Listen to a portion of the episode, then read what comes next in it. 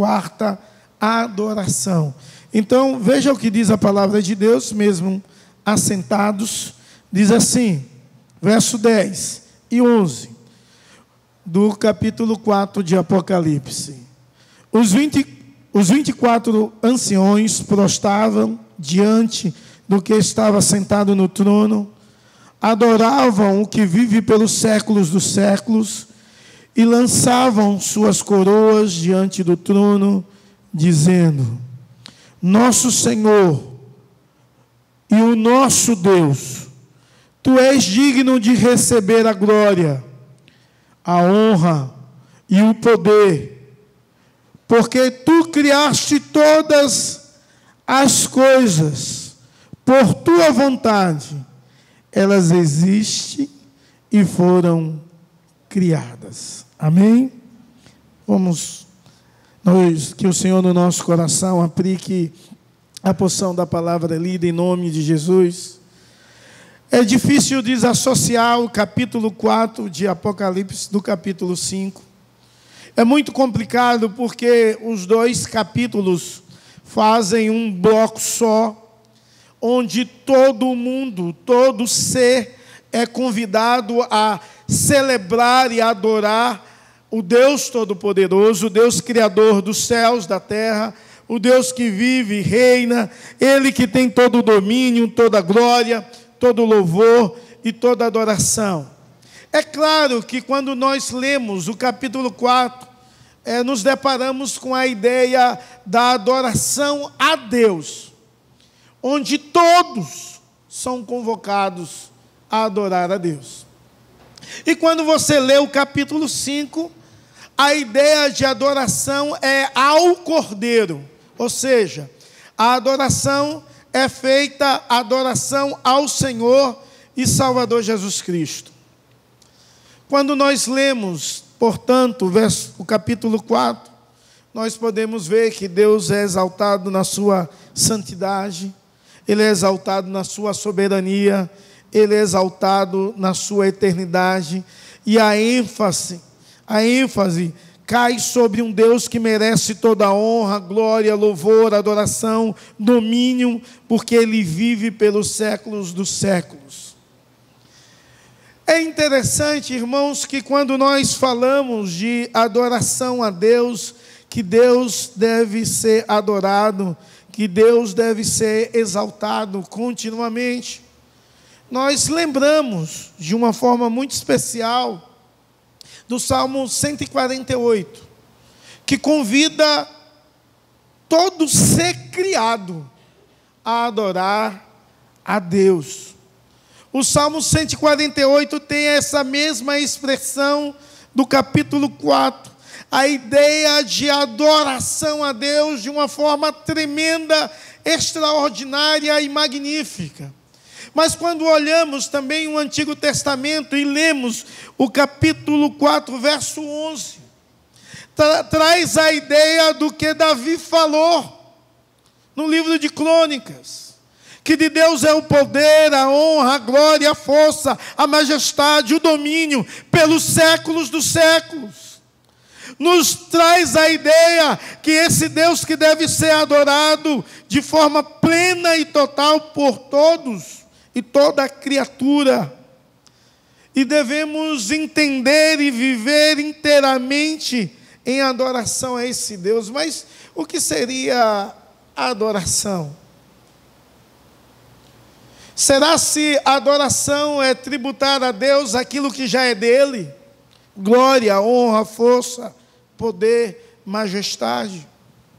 Será se adoração é simplesmente eu levantar as minhas mãos, louvando ao Senhor como atitude de engrandecimento a esse Deus?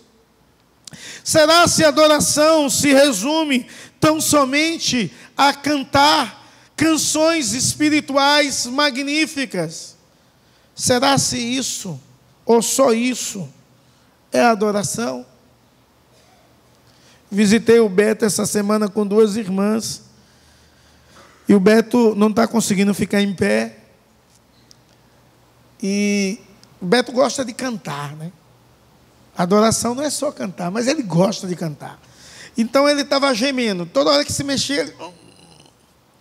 E mesmo assim ele disse, pastor, escolhe um aí para eu cantar. Aí, eu sempre, quando ele pede, eu sempre escolho a mesma. Aí no, na sexta ou quinta, não sei, eu escolhi a mesma música, Rosto de Cristo. Né? Não sei quantos aqui conhecem. Né? Uma música antiga, é jurástica. Né?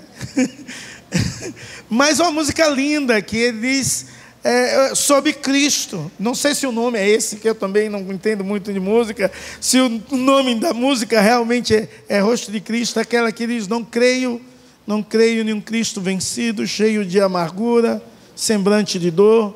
Eu creio em um Cristo de rosto alegre, eu, eu creio em Cristo que é vencedor. Obrigado, Zé. Está olhando para ela porque se eu falhasse aqui, eu É, porque eu vi você cantando e eu fui lá. Se não eu esqueço, vai que esquece. Não anotei, não faz parte da colinha. Então, irmãos, e, e ali ele fechava seus olhos em dor e ele não só cantava, ele adorava a Deus. E eu disse que adoração não é só cantar, mas você pode adorar a Deus quando você canta. Adoração não é só levantar as mãos, mas você pode adorar a Deus levantando as mãos. Adoração não é só orar, mas você adora a Deus orando. Adorar a Deus não é só engrandecer ou falar dos atributos grandiosos de Deus, mas você adora o Senhor quando você fala dos atributos dele, seja atributos comunicáveis ou não. Você adora. Adoração é uma prática de vida que envolve, na verdade, tudo que você faz e deve fazer para a glória de Deus. E, e nesse aspecto, tudo que eu faço deve envolver ações de graças, louvor, gratidão, magnificação, glorificação ao Senhor Deus Todo-Poderoso. Então, irmãos, você precisa ser um adorador. E quando eu digo que você precisa ser um adorador, eu digo porque o Senhor Jesus, ele nos diz que ele procura verdadeiros adoradores que adorem o Pai em espírito e em verdade. Ou seja, não há possibilidade de ser um adorador sem uma intimidade com o Senhor e Salvador Jesus Cristo e que não seja feito isso através do Espírito Santo. Então, portanto, não daria para se marcar um momento de adoração. Porque a adoração não se restringe a um momento. A adoração se restringe a uma prática de vida e de culto. E quando nós falamos de culto, não só falamos de reunião, mas do momento todo aonde eu entendo que eu estou diante de Deus em todos os lugares, em todos os momentos, e devo ap apresentar a Deus o meu corpo como sacrifício vivo e santo. E esse sim é o meu culto. Culto individual e também o culto em assembleia, que deve envolver também vários aspectos dos quais nós devemos viver e, e servir continuamente a esse Deus. Quando lemos o capítulo 4, ainda chamando a sua atenção do capítulo 4, o capítulo 4, ele, ele fala 12 vezes a palavra trono, ou seja, há uma ênfase muito grande à adoração àquele que está sentado no trono aquele que tem um domínio de tudo, aquele que tem um domínio da terra, aquele que controla todas as coisas, ao Deus Todo-Poderoso, a quem nós oramos continuamente. Então, só nesse capítulo com 11 versículos, 12 vezes é citado a palavra trono, referente ao nosso Deus, e você vai ver que é uma visão que João tem dos céus, e nessa visão ele vê quem está sentado no trono, e ele também, e ele descreve como é Deus é claro que ele começa a descrever quem é Deus. Se você ler desde o verso 1, 2 e 3, ele descreve Deus de forma simbólica, tamanho é que ele não pode descrever Deus na sua totalidade. Então ele descreve um Deus todo-poderoso, um Deus que a sua aparência é de jaspe, é bem transparente, mas também um Deus que tem a aparência de sardônio, que é vermelho. Então ele descreve primeiro aquele que está sentado no trono e depois ele descreve o que está ao redor do trono. E quando ele vai descrever o que está ao redor do trono, ele começa a citar muitas coisas. E entre elas ele cita que ao redor do trono está um arco-íris. Ao redor do trono está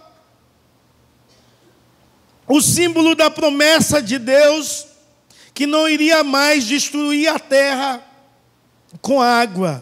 Promessa que Deus fez a Noé, mas promessa essa para todo o povo, toda a igreja. Quando você vê essa descrição ao redor do trono, diz que do trono sai vozes, trovões, relâmpagos, denotando um juízo de Deus denotando um Deus que julga todas as coisas, um Deus que governa tudo, um Deus que vai julgar com seu poder e graça. E depois ele começa a descrever seres, seres que têm aparência de animal, vários olhos, asas, que cantam e louvam a Deus, dizendo: Santo, Santo, Santo é o Senhor Deus Todo-Poderoso. Dá uma ideia da visão que Isaías teve de Deus. A visão de um Deus no trono, e lá a visão de Isaías, serafins louvavam e cantavam ao Senhor: Santo, Santo, Santo é o Senhor. Nessa descrição ao redor do trono, ele também descreve que há 24 presbíteros que é a palavra no original para ancião. 24 presbíteros, vestidos de brancos, com coroas em suas cabeças. E quando você lê o verso 10, esses presbíteros, eles se prostam diante de Deus, eles retiram as suas coroas e oferecem a Deus aquilo que Deus já tinha dado a eles.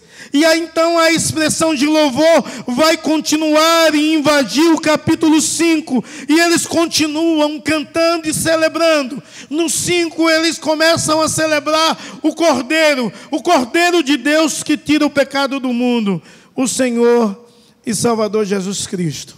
Portanto, esses dois capítulos são capítulos extremamente ricos sobre adoração e não há possibilidade de pregá-los em 40 minutos ou 35, que é o, o tempo que eu prego. Não tem condição. Então eu só queria é, lembrar vocês só de um aspecto. Na verdade, dois. Primeiro, quem merece a oração é aquele que tem domínio, está sentado no trono. E o corpo de nossa mensagem serve aos 24 anciões, sentados em tronos ao redor do trono de Deus, vestidos de brancos e adorando a Deus. Então, quando eu falo de adoração, eu acho que adoração verdadeira, como estilo de vida, não canção ou música dita como gospel, a adoração verdadeira deve envolver alguns aspectos que esses presbíteros fizeram.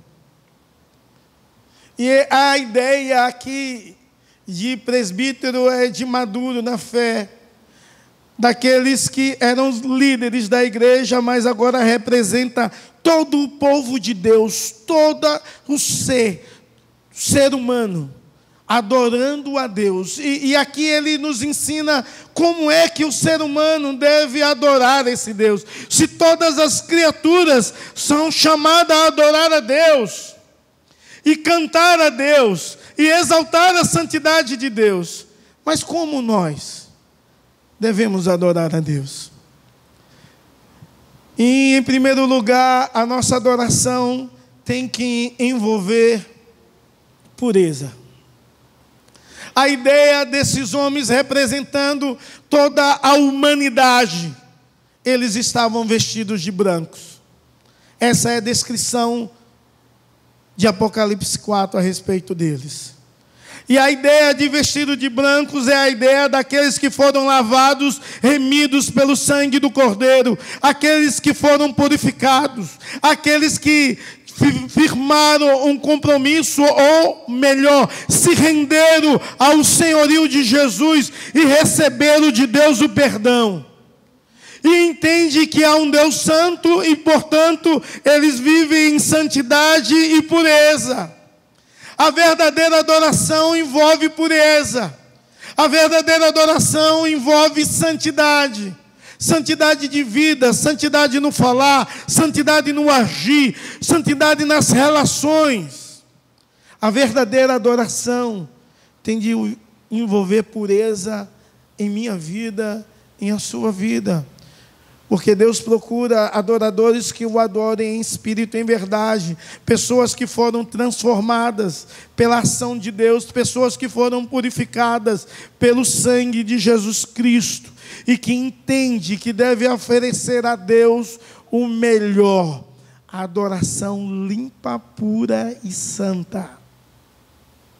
Então, esse negócio de culto que envolve tão somente o homem como o centro do culto, pregações e canções, que envolve o homem como centro de tudo e de todos, deve estar totalmente fora porque o homem deve se apresentar tão somente àquele que está no trono, a Deus, de forma pura e santa. Eu, muitos anos atrás, eu vi uma peça e os adolescentes fizeram em uma outra igreja. Naquela peça tinha um crente denorex. Os mais antigos sabem que é Denorex, né?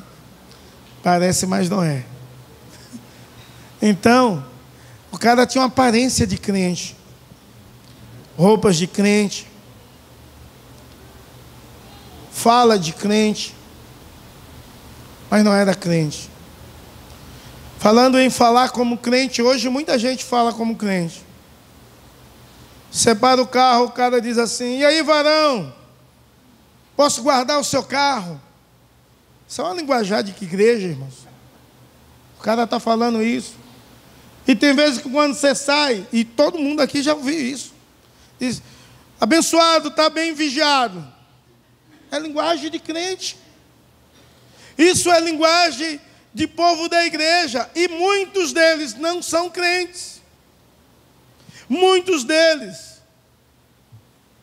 usam drogas, vivem uma vida distante de Deus, mas os cabuetes da igreja virou uma coisa comum e normal no meio das pessoas. Então tem muita gente que tem um cabuete de crente, roupa parecida de crente, mas não é crente. Tem até jeito. Tem muita gente religioso.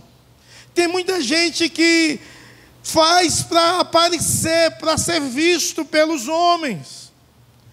E, e, faz de um jeito terrível, aonde não há pureza, sentimento de purificação e perdão, de santidade envolvida.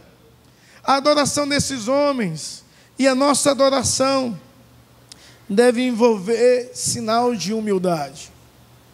Eles estavam sentados em tronos, ao redor do trono maior que era o trono de Deus. Mas eles se prostram diante de Deus. Eles demonstram que eles não são dignos de adoração, não são dignos de louvor, mas são pessoas humildes, que reconhecem o senhorio de Deus, que reconhecem a soberania de Deus que reconhece o governo de Deus, que entende a vontade de Deus e diante da vontade de Deus, eles se prostram diante de Deus. Meus amados, não há possibilidade de adoração sem humildade. Se você é um adorador, você tem que ser humilde. E sabe quem é humilde? Tem uma característica interessante. Além de ter Jesus Cristo na vida e no coração, quem é humilde pede perdão. Quem é humilde reconhece os erros. Porque a humildade não tem a ver com poder aquisitivo. A humildade tem a ver com expressão que aqui é se prostrar reconhecendo que Deus é maior. Quem é humilde está disposto a aprender com qualquer um que possa ensinar qualquer coisa. Quem é humilde, ele não se acha superior e maior do que ninguém, ele é menor. E aí há um entendimento que quem quer ser o maior será o servo de todos, porque maior é aquele que serve, não aquele que vai ser servido. Mas esse exemplo de humildade é um exemplo esquecido dos nossos dias. É um exemplo da qual a igreja que realmente entende que precisa adorar aquele que vive, tem de entender que é humilde diante de Deus, para ouvir Deus, para entender que a Deus é Senhor, é Deus que dirige a sua história, é Deus que dirige a sua vida, para aceitar os desígnios de Deus, para se render diante, diante da vontade de Deus. Então se prostra diante da soberana mão de Deus, como um ato de humildade. Mas a verdadeira adoração, ela envolve uma outra atitude, rendição. E ainda quando você lê o verso 10, que fala que eles estavam vestidos de brancos e prostravam-se. Rendição envolve entrega. Eles retiram as coroas e entregam a Deus. Se você não compreende essa linguagem simbólica, eu gostaria de te orientar. As coroas, quem, quem Deus foi Deus, como um sinal de recompensa ao trabalho daquele povo que adora a Deus, que é uma representação de todo mundo, todos homens e mulheres em todos os tempos que adoram o Senhor, como recompensa é aquela história da pedrinha branca que é a coroa, galardão. É Deus que deu. Como rendição, eles entregam aquilo que Deus te deu, dizendo: vocês merecem essa recompensa, dizendo assim: não merecemos nada. Então, a, a ideia de adoração envolve rendição, e a ideia de rendição envolve renúncia, envolve entrega, doação. E muitas vezes, irmãos, a igreja do Senhor Jesus, ela não quer se render diante do Senhor, se entregar a Deus não quer entregar nem a vida, e alguns se consideram igreja. Alguém me disse: Olha, eu já sou crente há muito tempo, mas eu não gosto, não gosto de apelo, porque me dá vontade de aceitar Jesus. Eu disse: Mas você não já aceitou? É, mas me dá uma vontade muito grande.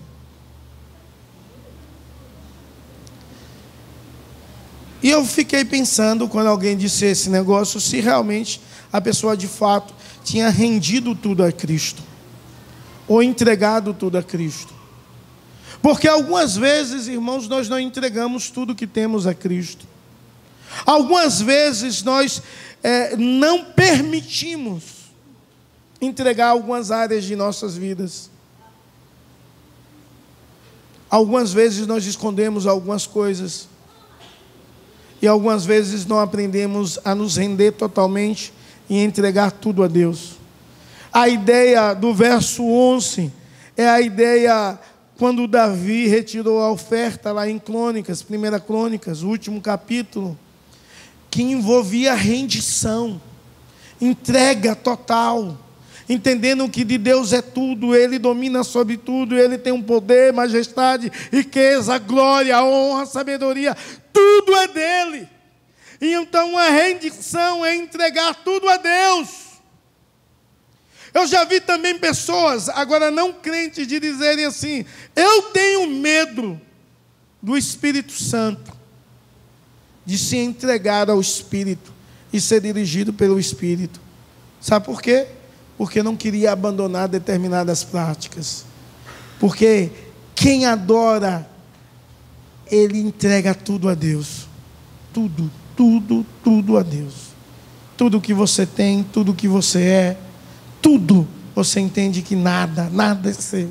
Tudo pertence a Ele e deve tudo na sua vida render glórias a Deus. Então aqueles homens recebem a coroa de Deus e eles dão a Deus como um sinal de rendição, de não merecimento, de entendimento que tudo que eles são, a posição da qual eles estão depende exclusivamente de Deus e através do Cordeiro, do sacrifício de Cristo, tudo depende da ação de Deus e eles estão ali no céu em santidade plena, pureza absoluta. A visão é a visão no céu, em humildade completa e em redição total. A verdadeira adoração envolve rendição. E rendição nos faz Deus algumas vezes pedir a, a mim e a você coisas das quais nós não queremos dar. E eu fico imaginando isso quando Deus tem uma conversa com Abraão e diz assim: Abraão, eu quero o seu filho. E Abraão acorda, diz o texto, bem cedo apronta tudo e sai. Uma disposição de obedecer a Deus e de dar a Deus aquilo que Deus está pedindo, que talvez eu ficaria até umas meio-dia na cama, Senhor, estou com muito sono, sem querer oferecer. Muitas vezes nós não queremos oferecer aquilo que Deus pede. Muitas, muitas vezes não queremos se render diante do senhorinho de Deus, porque isso requer de nós renúncia. E muitas vezes não queremos renunciar a algumas coisas, porque achamos que essas coisas são nossas, não de Deus. Mas a verdadeira adoração envolve uma atitude de exaltação e glorificação a Deus também. Então a verdadeira adoração, ela envolve pureza, a verdadeira adoração, ela envolve humildade, a verdadeira adoração envolve rendição. E a verdadeira adoração envolve glorificação. Verso 11 diz: Nosso, nosso Senhor e nosso Deus, Tu és digno de receber a glória, a honra, o poder, porque tu criaste todas as coisas, e por tua vontade elas vieram a existir e foram criadas. Envolve exaltação a Deus. E talvez você perdeu a prática de começar a orar engrandecendo a Deus, dizendo a Deus aquilo que Ele é citando o que Deus fez e sendo grato a Deus pelo que Ele fez, mas sendo grato pelo que Ele faz e também pelo que Ele é. Talvez você não tenha sido um adorador, porque talvez você não é alguém daquela visão que estará nos céus, porque você não é alguém que não tem é, uma busca por santidade, nem vive uma vida de humildade nem se rende totalmente a Deus, nem tributa a Deus aquilo que é devido. Precisamos entender que tudo vem de Deus. E a adoração envolve é muito próximo de mordomia, mas a adoração envolve tributar a Deus aquilo que Ele é e aquilo que Ele faz. E quando nós adoramos de fato e de verdade, o que Deus faz de forma pessoal e real em nós, se torna a maior expressão de gratidão citada pelos meus lábios a respeito de quem Deus é e do que Deus fez. Mas é muito difícil alguém adorar se Deus nunca fez nada. Porque falta Deus, falta o sacrifício de Cristo, falta o Cordeiro, falta Jesus, falta a transformação, falta a regeneração. Falta o, o, o, novo nascimento, falta a ideia de o Deus te chamar e te atrair, e, a, e o chamado de Deus envolve a mortificação da sua vida envolve que você venha diminuir, que Cristo venha aparecer, envolve que tudo que você venha fazer venha convergir na glória de Deus e no louvor a Deus, na exaltação a Deus. Isso de fato é adoração. Então eu não adoro como qualquer um, eu adoro de forma pessoal diante desse Deus, com atitudes que todos devem ter mas de forma pessoal. Eu ofereço sempre, todos os dias a Deus, a minha vida, porque se eu estou vivo, se eu fui resgatado, foi porque Cristo me amou, foi porque Ele me atraiu, foi porque Ele me chamou, foi porque Ele olhou com teu olhar de misericórdia, porque eu não merecia nada, então tudo é dele, é para Ele, glória, honra, força, poder, majestade, tudo é dele e Ele governa tudo. Ele tem o controle da minha vida dos meus sonhos, dos meus atos e de tudo que Ele me deu, tudo que eu sou, tudo que eu tenho, tem de servir para glorificá-lo. Se não é assim, e isso em atitude de pureza, humildade, rendição e glorificação, se não é assim, eu não sou adorador. E o Senhor Jesus diz que procura. E eu fico imaginando. Só na cidade de Guarujá tem mais de 850 igrejas. Entre elas grandes e pequenas. Eu não sei dizer quantos evangélicos tem aqui na nossa cidade. Não sei dizer. Mas eu sei dizer que Jesus procura adoradores. E se nessa cidade, e em nossa nação, e no mundo inteiro, o Senhor Jesus tem procurado adoradores que o adorem em espírito e em verdade. Se ele tem procurado, talvez não seja algo tão fácil. Será se ele pode encontrar em mim? e em você alguém que busca e ama a santidade, alguém que entende quem é Deus e quem você é e vive em humildade, alguém que entrega tudo a Deus, alguém que glorifica a Deus em todos os seus atos, inclusive com a sua voz. Deus encontra em você o verdadeiro adorador, que adora não por você mesmo, mas pelo Espírito de Deus que há em você e que faz tudo o que você tem convergir para a glória dele e transforma as nossas vidas e nos ensina todas as coisas até a consumação do século. Eu não sei se ele pode encontrar em você um adorador, mas eu sei que ele morreu para que você fosse um adorador. Ele morreu para o que você não pode fazer nele, você pudesse. Ele morreu para que você pudesse uma, ter uma relação íntima com Ele. Ele morreu para ser adorado e glorificado.